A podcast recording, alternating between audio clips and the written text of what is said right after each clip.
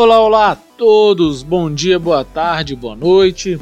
Este quem vos fala é Lucas Barreto Dias, professor de Filosofia do Instituto Federal de Educação, Ciência e Tecnologia do Ceará, o IFCE.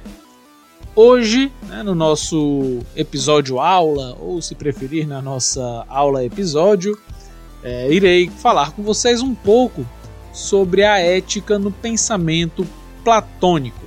É, na verdade, aqui trata-se sobretudo de fazer um certo passeio é, em como o filósofo ateniense é, tenta discutir um pouco o que, que, seria, por exemplo, a justiça. Né? Isso aqui está obviamente bastante vinculado às questões da filosofia política platônica, mas aqui eu vou dar um, vou, vou, vou dar um enfoque um pouco maior né, em certas questões éticas provenientes inicialmente das discussões de Sócrates, né, lembro sempre o mestre de Platão, né, das discussões de Sócrates com os sofistas.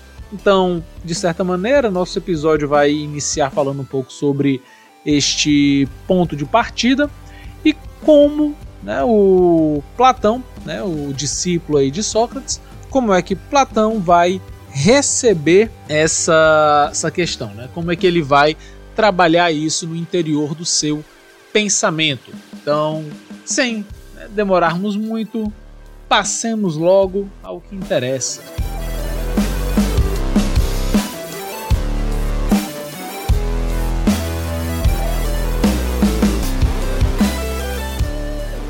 Então, pessoal, agora aqui vamos falar um pouco sobre como essa questão ética vai surgir no pensamento platônico, de certa forma vocês vão perceber que na verdade é sempre muito complicado distinguir efetivamente falando né, o pensamento de Sócrates do pensamento de Platão.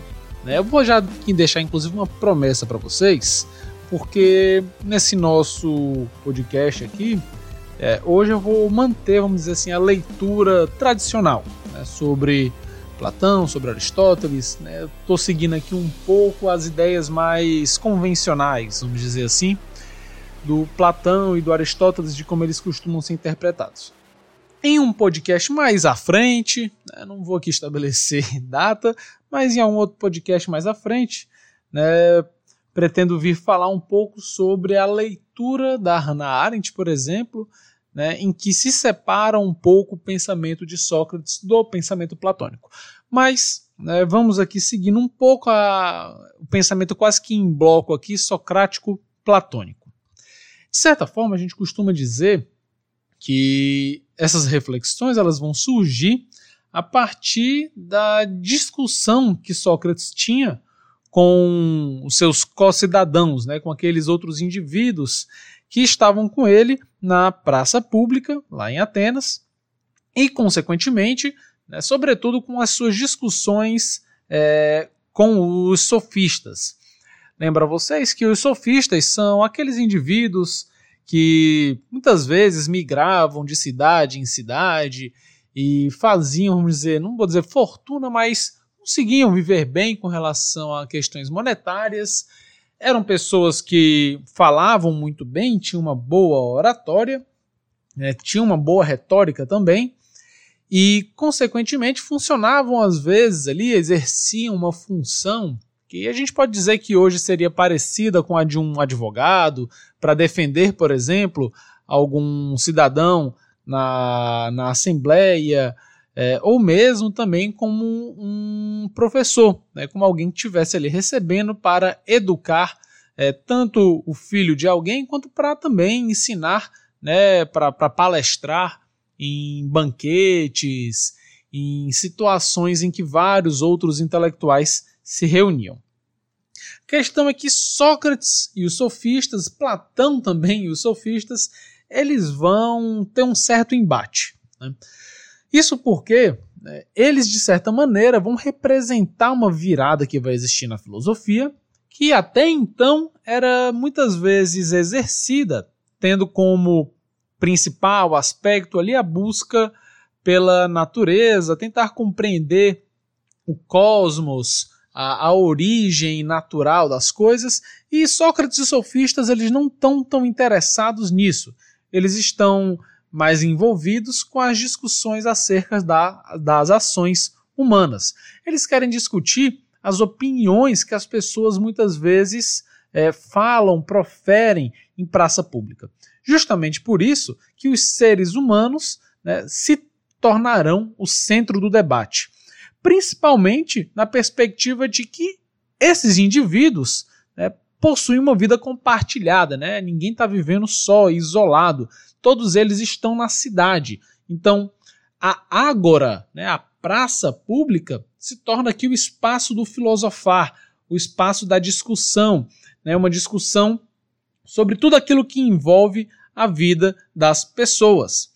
Justamente por conta disso, Sócrates vai assumir aquele papel clássico da ignorância. E é a partir disso que a gente fala também de algumas questões metodológicas do pensamento socrático, né? ou seja, da maiêutica socrática. É o fato de que Sócrates assumia o papel de um ignorante que nada sabia, né? daí a frase clássica, só sei que nada sei, e ele não sabia justamente porque ele queria fazer com que as pessoas é, melhor pensassem sobre suas próprias opiniões. Não é que ele não sabia de nada, efetivamente falando, né? ele sabia muito bem o caminho de casa, embora às vezes ele demorasse para voltar para casa e deixasse sua esposa Xantipa muito preocupada e com raiva. Mas Sócrates ele sabia, obviamente, coisas do ponto de vista prático, cotidiano, do dia a dia. No entanto, sobre as coisas que verdadeiramente importavam, vai dizer Sócrates, ele nada sabia. Ele poderia ter algumas opiniões, mas ele dificilmente né, as diria enquanto uma verdade absoluta. Mas justamente por isso, dizia que era necessário que buscássemos né, alcançar esta verdade. E aí, entre essas coisas superiores, né, que são coisas que hoje em dia, sobretudo na filosofia, nós chamamos de conceitos, né, estão alguns dos mais clássicos, entre eles o que, que é o amor, a amizade, o conhecimento, a verdade e principalmente aqui para a gente hoje, o que é a justiça e o que, que é o bem. Como exemplo aqui dessa questão, a gente pode, por exemplo, mencionar um diálogo clássico de Platão chamado de Teeteto, em que Sócrates está discutindo com esse indivíduo chamado Teeteto e pede para o Teeteto falar, por exemplo, o que, que é o conhecimento. Né? Ao passo que o Teeteto vai começar a elaborar tipos distintos de conhecimento. Por exemplo, é, o conhecimento do artífice, o conhecimento do, de, um, de um escultor, o conhecimento de um produtor, enfim, específico ali qualquer. E ele vai né, fazendo aqui um, um catálogo dos tipos de conhecimento. E aí o Sócrates ele fala, olha, não, não estou te perguntando os tipos de conhecimento. Eu quero saber o que, que existe em comum entre eles para que eu diga que algo é um conhecimento. O que, que significa dizer que eu conheço algo? E é justamente por isso que assumir-se ignorante é, inclusive, assumir que não detém o conhecimento de alguma coisa específica. Eu posso ter tipos de conhecimentos ali menores, mas eu não sei talvez o que, que é efetivamente falando a essência do que, por exemplo, é o conhecimento. Da mesma forma, eu poderia falar de diferentes expressões do amor e da amizade, mas o que, que é efetivamente este amor e esta amizade muitas vezes nos escapa. Nós nos vemos ali numa um emaranhado de contradições que muitas vezes né, nós acabamos caindo quando pessoas vão nos fazer essas perguntas que nos colocam tanto quanto que sem chão. Então, o que acontece, sobretudo nesse debate de Sócrates com os sofistas, é que, em geral, para os sofistas, os conceitos, né, essas palavras que a gente falou, como amor, amizade, conhecimento, verdade, é, justiça, bem, eles vão aparecer como conceitos relativos, isto é, conceitos que vão variar né, de quem está falando. A gente modernamente né, poderia dizer que é uma posição até mesmo subjetiva, né? Algo como falar, ah, o amor é subjetivo, depende de quem está falando. Isso, isso, de certa forma, é o que vai incomodar Sócrates. Né? Sócrates vai problematizar isso. Ele vai falar: olha, se a gente for entrar nesse esquema de definição dependendo de, do que cada um pensa e ponto final, não vai existir a própria possibilidade de um discurso em comum. Cada um vai falar uma coisa diferente e não existe racionalidade nisso. Então, para Sócrates, trata-se de buscar as essências, de ir atrás delas, né, de conseguir ultrapassar o que, que é simplesmente opinião e chegar na aletheia, isto é, na verdade. E aí, mais uma vez aqui, um dos grandes exemplos vai aparecer também neste texto que eu mencionei agora há pouco, o Teteto. Lá no Teteto, eles vão usar uma frase clássica de um sofista, a frase de Protágoras. É a frase que talvez muitos de vocês já tenham ouvido falar, já tenham lido por aí, que é: o homem é a medida de todas as coisas, das coisas que são o que são e das coisas que não são o que não são. Fim de citação. Então, Protágoras, por exemplo, ele estava colocando o quê? O ser humano, né, o antropos, né, o ser humano, não simplesmente o homem, né, enquanto gênero, mas o ser humano, ele sempre vai ser a medida das coisas. Ora, para Sócrates isso era problemático.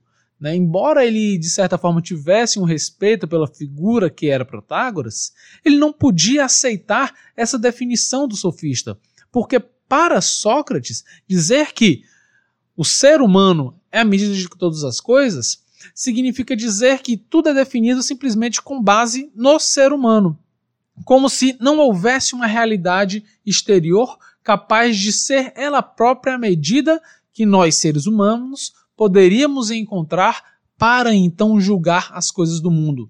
Ora, se cada um de nós for a medida de todas as coisas, seja daquelas que existem, seja daquelas que não existem, ora, a gente no final das contas vai entrar aqui numa irracionalidade. Então, para Sócrates e para Platão, é necessário a gente não confundir a opinião com a verdade. Então, claro, cada um de nós, cada um que é um ser humano, pode sim ter uma opinião sobre as coisas. No entanto, e aí nessa medida pensar que é a medida de todas as coisas. Só que o que Platão e Sócrates querem mostrar é que, no fim das contas, é importante que nós abandonemos a simples opinião pessoal e façamos com que ela se aproxime cada vez mais da verdade. Né? O modo de fazer isso, que vai ser a dialética platônica, né? ela vai ser, obviamente, bastante difícil. Platão não vai dizer que é algo fácil, não é simples né, conseguirmos abandonar a nossa opinião pessoal né, e ir atrás da verdade, mas é importante que o façamos. E isso vai ser completamente adaptado por Platão, nessa essa estratégia de reflexão socrática, vai ser adaptada por Platão para pensar justamente a ética. Né? Platão não vai utilizar o termo ética no sentido científico forte aqui, como depois Aristóteles vai fazer, mas ele vai falar sobre questões éticas e vai sim buscar encontrar a verdade sobre elas.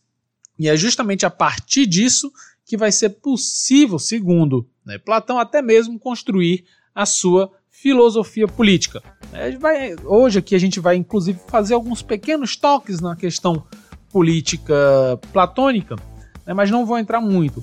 Caso queiram dar uma conferida, né, temos aqui já também no canal uma, um episódio a respeito do pensamento político platônico. Uma breve reflexão, apenas mostrando alguns dos principais tópicos. Passemos então para um segundo momento aqui da nossa reflexão, né, quando a gente vai falar um pouco mais sobre o pensamento platônico e como ele pretende, por exemplo, falar da justiça.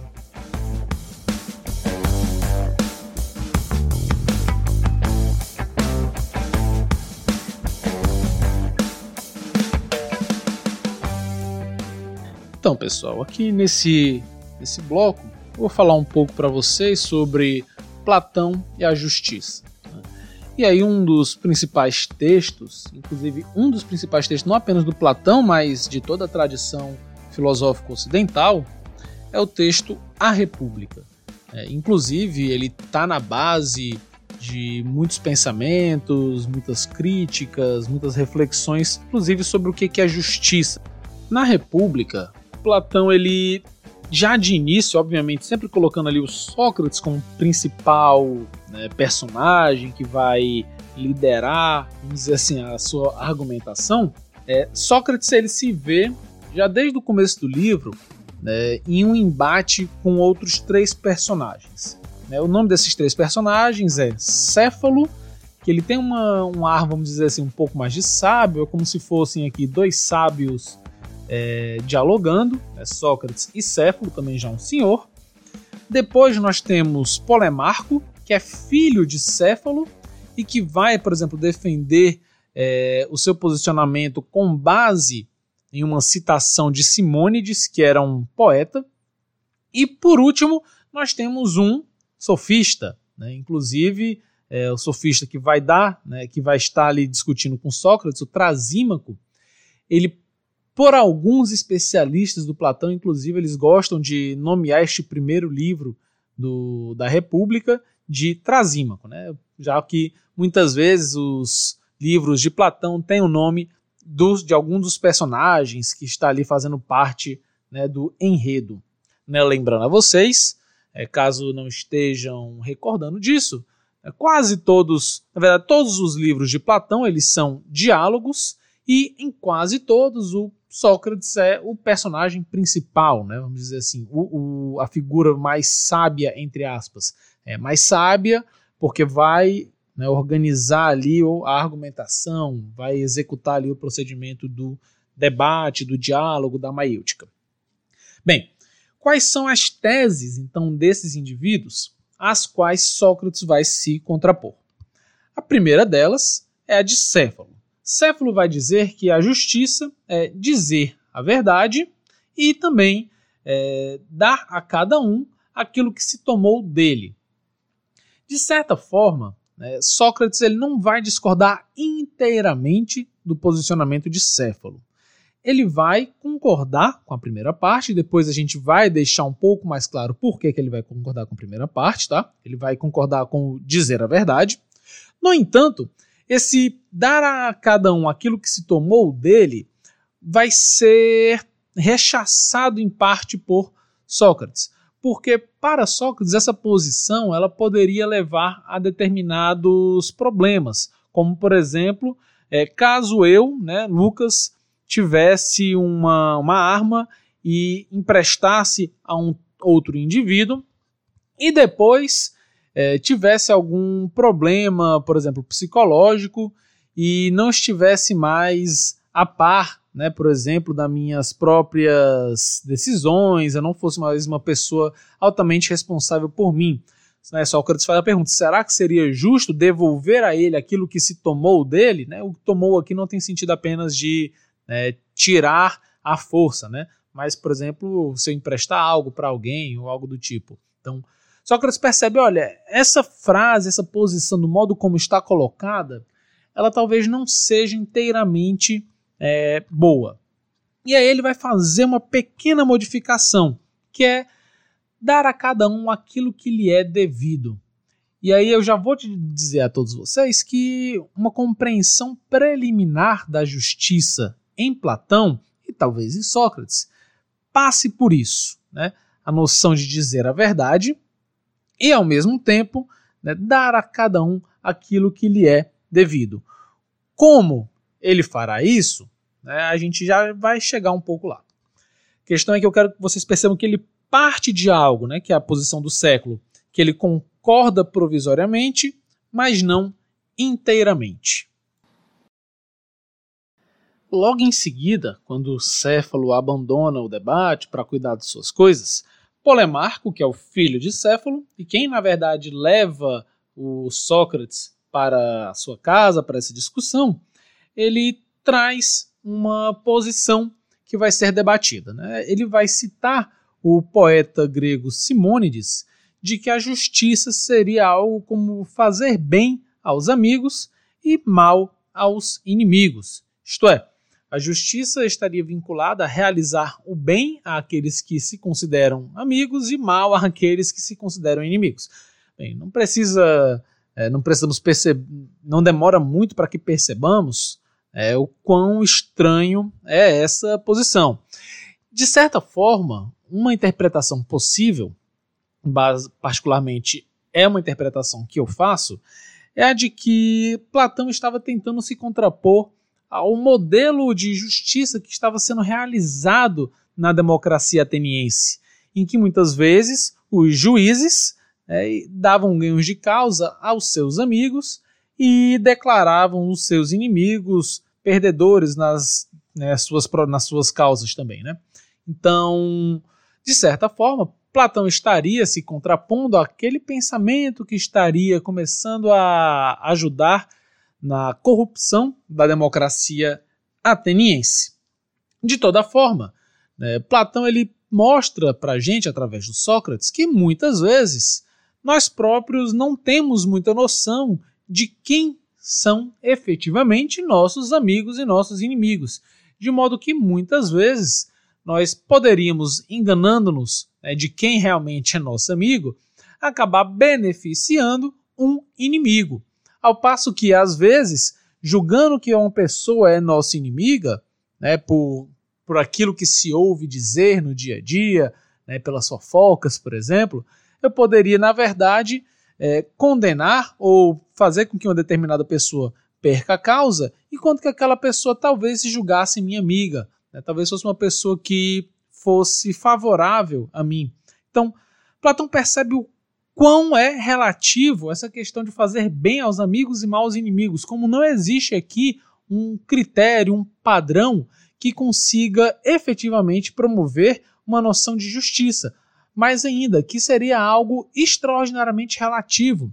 Não diria respeito ao que é a justiça, mas a opiniões que, no final das contas, não conseguiriam se sustentar. Isto é, não manteria-se um padrão para dizer que realmente ali há justiça. Inclusive porque, caso então se mude o juiz, se mudaria então o que, que é justiça e o que, que é injustiça? Ora, para Platão isso não faz sentido a essência de uma coisa, a verdade do que, que é a justiça, não vai mudar de cidadão para cidadão. Né? Ela deve se manter independente do indivíduo que vá realizá-la. E nesse mesmo âmbito, quem vai chegar por último aqui no livro 1 da República, é, trazendo uma concepção de justiça que também vai ser criticada por Sócrates e Platão, é o Trasímaco, né, como já mencionei. E Trasímaco vai dizer que justiça é o interesse do mais forte, ou justiça é, o, é a conveniência do mais forte.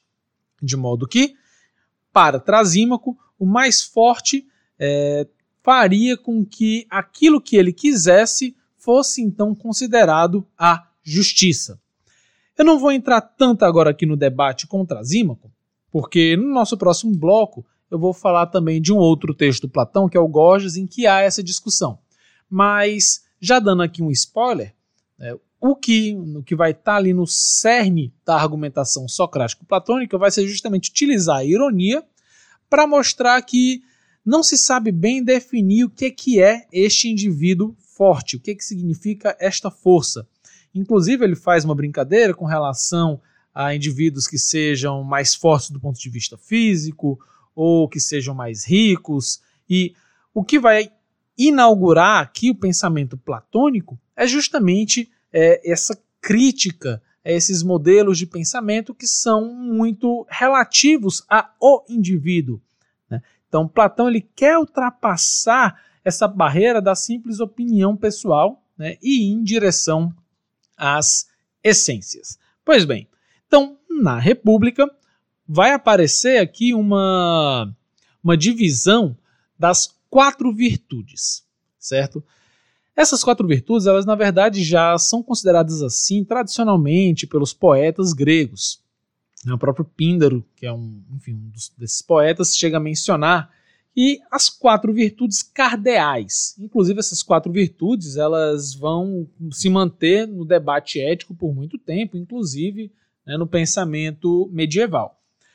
As quatro virtudes seriam, então, a Sofia, que é a sabedoria, a Andreia, que é a coragem, a Sofrocine, que significa temperança e, por último, a quarta virtude seria justamente a dikaiosine, que é a justiça. Então nós temos sabedoria, coragem, temperança e justiça. Guardem estas quatro. Percebam que a justiça aqui, que é o tema do diálogo, né, o tema do, da reflexão platônica, ela vai aparecer como uma das virtudes. No entanto, é interessante nós percebermos que a justiça ela vai corresponder a um certo equilíbrio das outras três virtudes, de modo que a justiça vai ajudar a manter o equilíbrio das três e as três juntas equilibradas é o que vai proporcionar com que haja a justiça. E como é que isso vai poder ocorrer? Lá na filosofia política de Platão, ele faz uma distinção sobre as classes de uma sociedade. E aí ele vai falar sobre a sociedade ideal, e ela seria dividida entre os guardiões, ou vamos dizer aqueles indivíduos mais ligados ao comando da cidade, né, são os guardiões da cidade. Depois nós teríamos os guerreiros, que seriam aqueles que devem salvaguardar a segurança da cidade, né, tanto externa quanto internamente. E por último, os artífices ou produtores, que estariam vinculados às questões mais práticas do cotidiano da cidade. Bem, essa distinção das classes da cidade de Platão, ela vai corresponder à divisão da alma. A alma para Platão também é dividida em três partes. Uma parte que é a racional, uma parte que é chamada de irascível e outra chamada de concupiscível.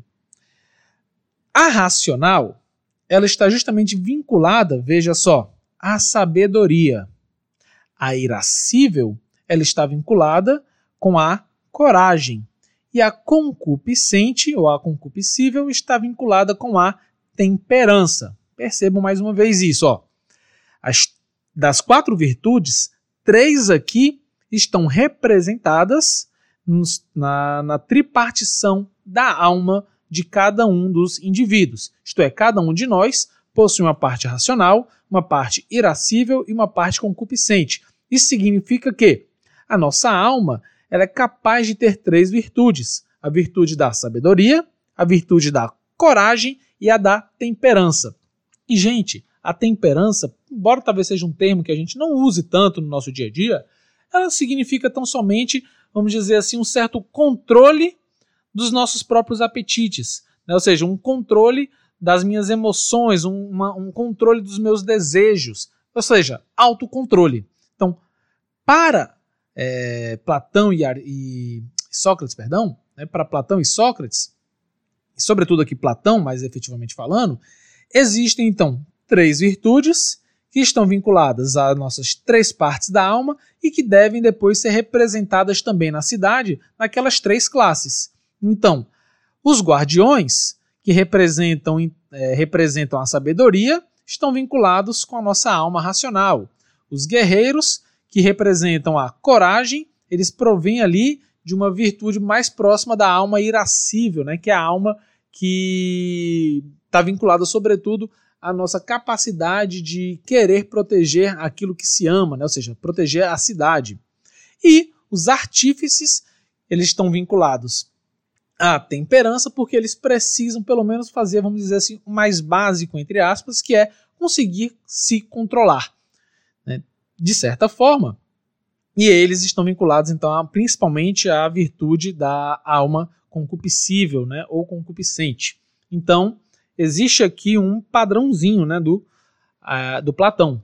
E aí fica, por último, aquela pergunta: mas Lucas, e a quarta virtude? E a justiça? Ora, a justiça é justamente é, saber conseguir equilibrar as outras três virtudes, justamente na medida em que eu equilibro as virtudes da minha alma e também é, equilibro isso na cidade segundo as classes. Então, a justiça é o equilíbrio, de certa maneira, de todos esses essas três partes, seja da alma, seja da cidade, seja das virtudes. Só que Platão ele continua, ele vai um pouco além. E ele vai dizer o seguinte: olha, a justiça ela também tem a ver com o bem, no sentido de que, para então conseguir realizar o que é justo, eu tenho que também conseguir chegar ao conhecimento do que é o bem, o agatos. E aí, para Platão, e aí, mais uma vez, lembrem disso, estamos falando aqui do bem, vou precisar dele na, no nosso próximo bloco. Então, para Platão, o bem, ele vamos, vamos dizer assim, ele tem uma, uma tripartição também. Basicamente, o bem é a finalidade da vida. Isto é, primeira definição de bem é toda a nossa vida, seja a vida individual, seja a vida é, da comunidade, né, a vida da cidade, ela busca alcançar um bem. Inclusive, né, só deixar aqui um asteriscozinho para vocês mentalizarem, né, isso inclusive vai depois ser é, pensado também por Aristóteles. Bem, segunda questão da, do bem é de que o bem ele é condição para o conhecimento. Isto é, eu preciso né, do bem para conhecer. Existe uma relação aqui de que o conhecimento ele precisa sempre estar vinculado ao que é bom, né, ao bem. Inclusive, não vou falar aqui hoje da, da alegoria da caverna de Platão, mas lá na alegoria da caverna existe a figura do sol. E a figura do sol é a figura que tudo ilumina.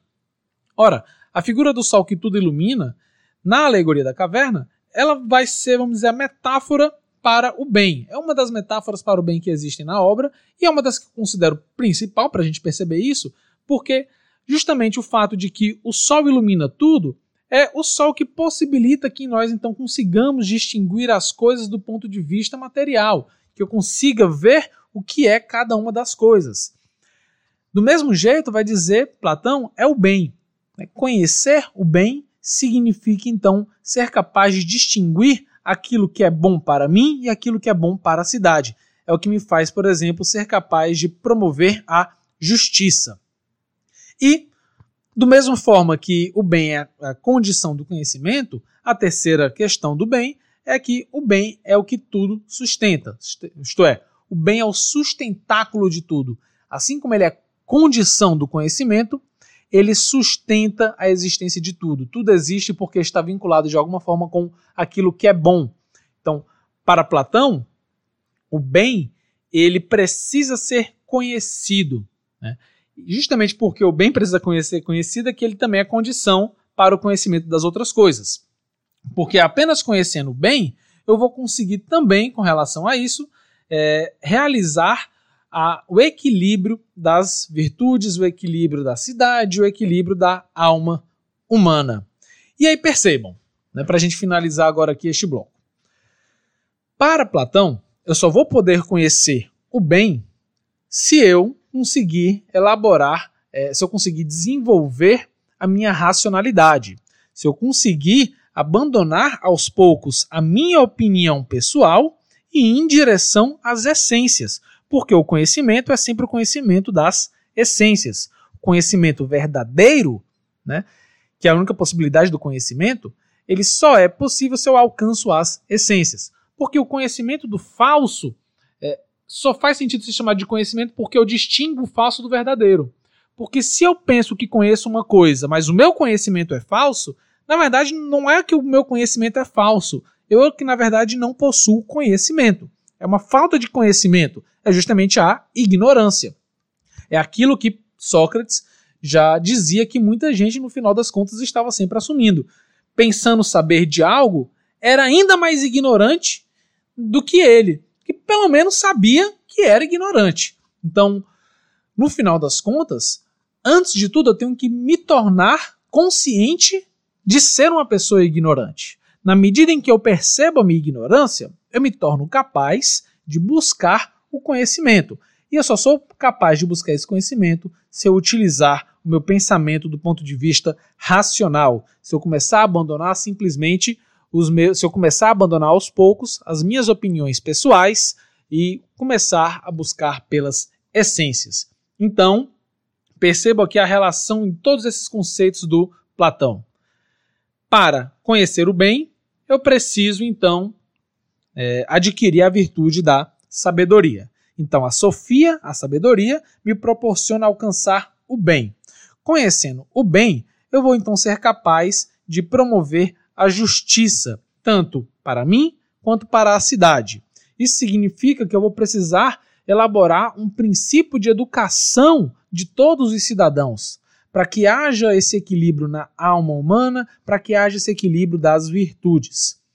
Se eu então consigo promover uma educação, eu organizo o indivíduo e eu organizo a cidade. Com esta organização, eu alcanço o equilíbrio. E só com esse equilíbrio é que eu vou conseguir, mais uma vez, alcançar a justiça. E só através de todo esse processo é que o indivíduo vai poder também alcançar a sabedoria. E aí a gente faz um ciclo vicioso em que promover a sabedoria é o que vai fazer com que a cidade se torne mais equilibrada e, consequentemente, que outras pessoas sempre possam alcançar a sabedoria e que não sejam mortas por isso, como o fora Sócrates. Beleza, pessoal? Espero que vocês. Foi muito conceito agora, eu sei disso, mas eu quero que vocês percebam né, como é que Platão está organizando o seu pensamento sobre as ações humanas, né, como racionalmente nós devemos refletir sobre o que fazemos ou o que devemos né, fazer.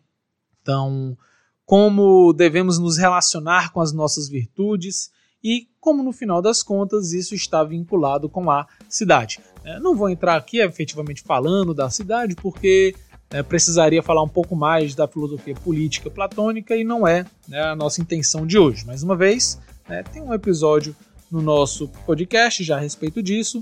Né, vocês podem depois dar uma conferida caso tenham interesse. Beleza? Passemos então para nosso último bloco.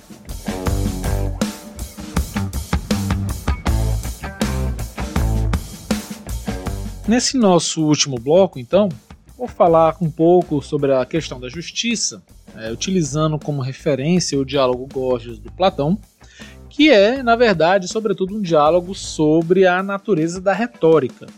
Lembrem que no início aqui do episódio, né, dessa aula episódio, falei um pouco para vocês sobre como Platão e Sócrates se contrapunham aos sofistas por dizer que eles se baseavam mais na tentativa de persuadir os seus oponentes ou persuadir uma audiência do que efetivamente chegar na verdade. Então, Platão vai criticar o Gorgias, né, sobretudo por essa via, dizer que, bem, os sofistas não estão buscando a verdade, eles não estão preocupados com isso, eles estão preocupados apenas né, em ganhar dinheiro, ajudando as pessoas a resolver questões é, do dia a dia sem que é, a verdade seja um requisito. Né? Muitas vezes, então, é, utilizavam argumentos falaciosos, que utilizavam, por exemplo, confusões é, das pessoas para, por exemplo, convencê-las de algo. Então, é como se a gente pudesse dizer hoje que eles estavam sendo tanto quanto que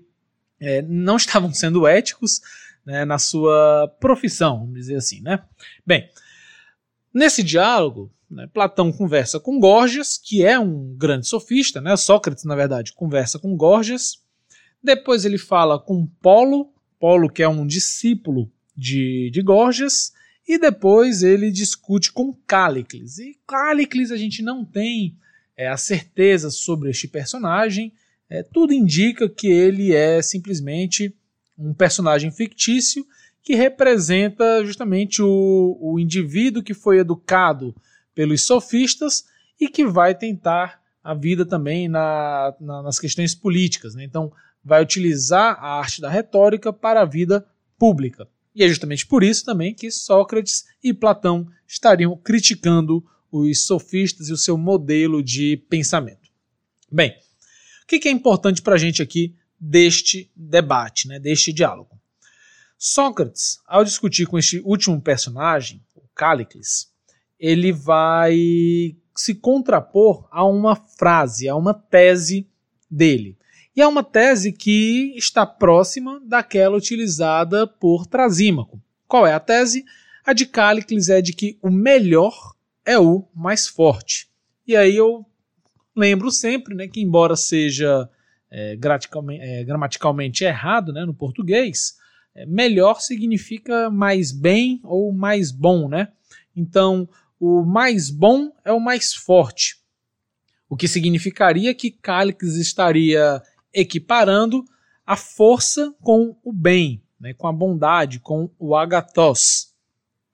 Há algo um tanto quanto que similar à noção lá do Trasímaco ao dizer que a justiça seria aquilo que o mais forte diz que é o justo. Isto é, a justiça seria o atributo do mais forte, aquilo que lhe é mais conveniente, é, aquilo que de certa forma lhe é mais interessante. Então, Trasímaco e Cállicles aqui aparecem como essas figuras. E vejam, sempre são figuras ligadas aos sofistas. Então, Sócrates, ao discutir com Cállicles, vai fazer com que Cállicles muitas vezes entre em contradição, vai brincando muito ali com os termos e faz com que, no final das contas, Cállicles também diga que o melhor é o mais forte, e o mais forte aqui significa o mais poderoso, né? o Kratos. Então, força, bem e poder parece que é tudo igualado pelo Cállicles, e o Sócrates acha isso um tanto quanto que estranho, porque Sócrates está pensando aqui no seguinte: cada um dos termos significa alguma coisa. E quando você diz que todos eles são a mesma coisa, você promove justamente uma confusão conceitual que vai te fazer capaz de falar aquilo que lhe for mais conveniente. Então, não é que a justiça seja a conveniência do mais forte, mas utilizar a retórica desta forma pode promover a injustiça. Então, Sócrates ele quer conseguir definir bem os termos que estão sendo trabalhados e não defini-los de qualquer forma, igualando tudo. Então, quando você iguala tudo, né, nada mais faz muito sentido, você pode fazer qualquer tipo de construção que quiser. Sócrates, com base nisso, ele vai partir de um pressuposto, de certa forma, que a gente já verificou aqui, de que a justiça possui alguma relação com a igualdade. E essa igualdade, só para deixar claro, ela está vinculada principalmente com essa ideia de equilíbrio que nós falamos agora no bloco anterior. Junto com isso, existe uma outra frase clássica né, que muitas vezes é atribuída a Sócrates, mas que aparece obviamente aqui através de Platão. A frase é, cito, é melhor sofrer uma injustiça do que praticá-la. Fim de citação. Essa discussão, é, Sócrates ele vai ter com Polo, já já eu falo um pouco mais, melhor dela. E como ele já tinha ganhado essa discussão com Polo, e aí deixa aqui em stand-by pra gente, ele fala assim: olha, Cálips, mas lembra que a gente já chegou nessa conclusão de que é melhor sofrer uma injustiça do que praticá-la? E o Cálips, olha, é, de fato, sim. E aí, Cálices percebe que quando Sócrates vai forçando ele a, a abandonar a noção de que o melhor é o mais forte, pela noção de força física, depois pela de poder, Sócrates vai fazer com que Cálices faça a seguinte afirmação: de que, na verdade, o que ele quer dizer com o melhor né, e o que mais forte é aqueles que têm entendimento sobre como governar e coragem para realizar isso. Olha só, o entendimento aqui a gente pode colocar como sabedoria, né, o conhecimento. Isto é, Sócrates, depois de muito pressionar Cállicles, vai fazer com que Cállicles diga que para né, chegarmos a uma noção de justiça ou uma noção de que quem é o melhor, ele está na verdade querendo dizer que é aquele que tem mais conhecimento sobre a arte de governar e também aquele que tem coragem para fazer isso. Isto é, duas daquelas é, duas daquelas virtudes que nós falamos anteriormente, isto é, a sabedoria, a Sofia, e a coragem, a Andréia. E Sócrates ainda complementa: não é apenas isso, é também aquele que sabe se autogovernar, é aquele que sabe se conter, é aquele capaz de também é, frear, por exemplo, os seus impulsos, aquele que tem controle sobre si próprio. Isto é, Sócrates está puxando aqui de novo aquelas virtudes. E é a partir disso que a gente vai poder falar de uma justiça. Por quê? Porque para Sócrates, praticar uma injustiça é, por exemplo, estar doente da alma, isto é, estar com as virtudes da alma todas desequilibradas. Quando eu pratico uma injustiça, é porque há um desequilíbrio em mim. E a justiça seria justamente a capacidade de curar esta alma e justamente é uma cura moral, uma cura ética, uma cura é, vinculada ao ethos, aos costumes, aos hábitos. E isso tudo por meio de uma questão é, racional. Então, para Sócrates, lá na discussão que ele vai ter com Polo, ele vai dizer o seguinte: diferente do que muita gente pensa, sofrer uma injustiça não é o pior. Por quê?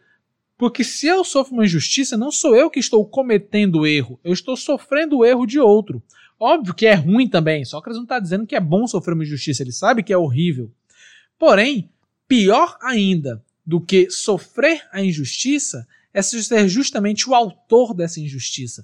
Porque o autor da injustiça não apenas está causando mal a outro, mas ele está se corrompendo.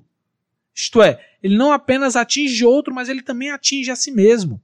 Então, é pior praticar a injustiça do que cometê-la. Óbvio que o melhor é nem sofrer a injustiça, nem praticá-la, é claro. Mas, para Sócrates e, consequentemente, aqui também para Platão, a noção de justiça se vincula a não cometer também uma injustiça. Então, é melhor para Sócrates, é melhor para Platão que consigamos equilibrar a nossa alma, que consigamos tornar-nos então mais justos e consequentemente mais virtuosos. Para Platão, é só assim que eu, por exemplo, vou alcançar a felicidade. É só assim que eu vou, por exemplo, poder alcançar uma vida mais feliz. É Uma vida mais feliz é uma vida que não tem maldade na alma. É uma vida que conseguiu alcançar o conhecimento do bem. É uma vida que conseguiu se equilibrar, que conseguiu também se conter.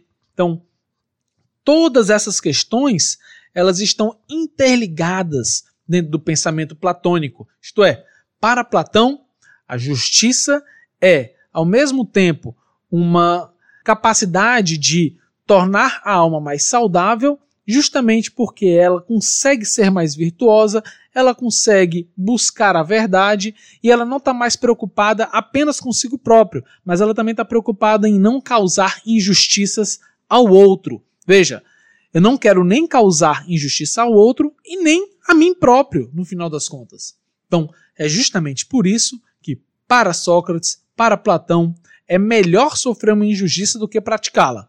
Óbvio, o melhor, melhor mesmo, é, o mais bom, né? Vamos dizer assim, é não haver injustiça de nenhuma forma, claro. No entanto, se você se vê frente à situação de entre cometer e sofrer a injustiça, para Sócrates, o mais correto é sofrer a injustiça.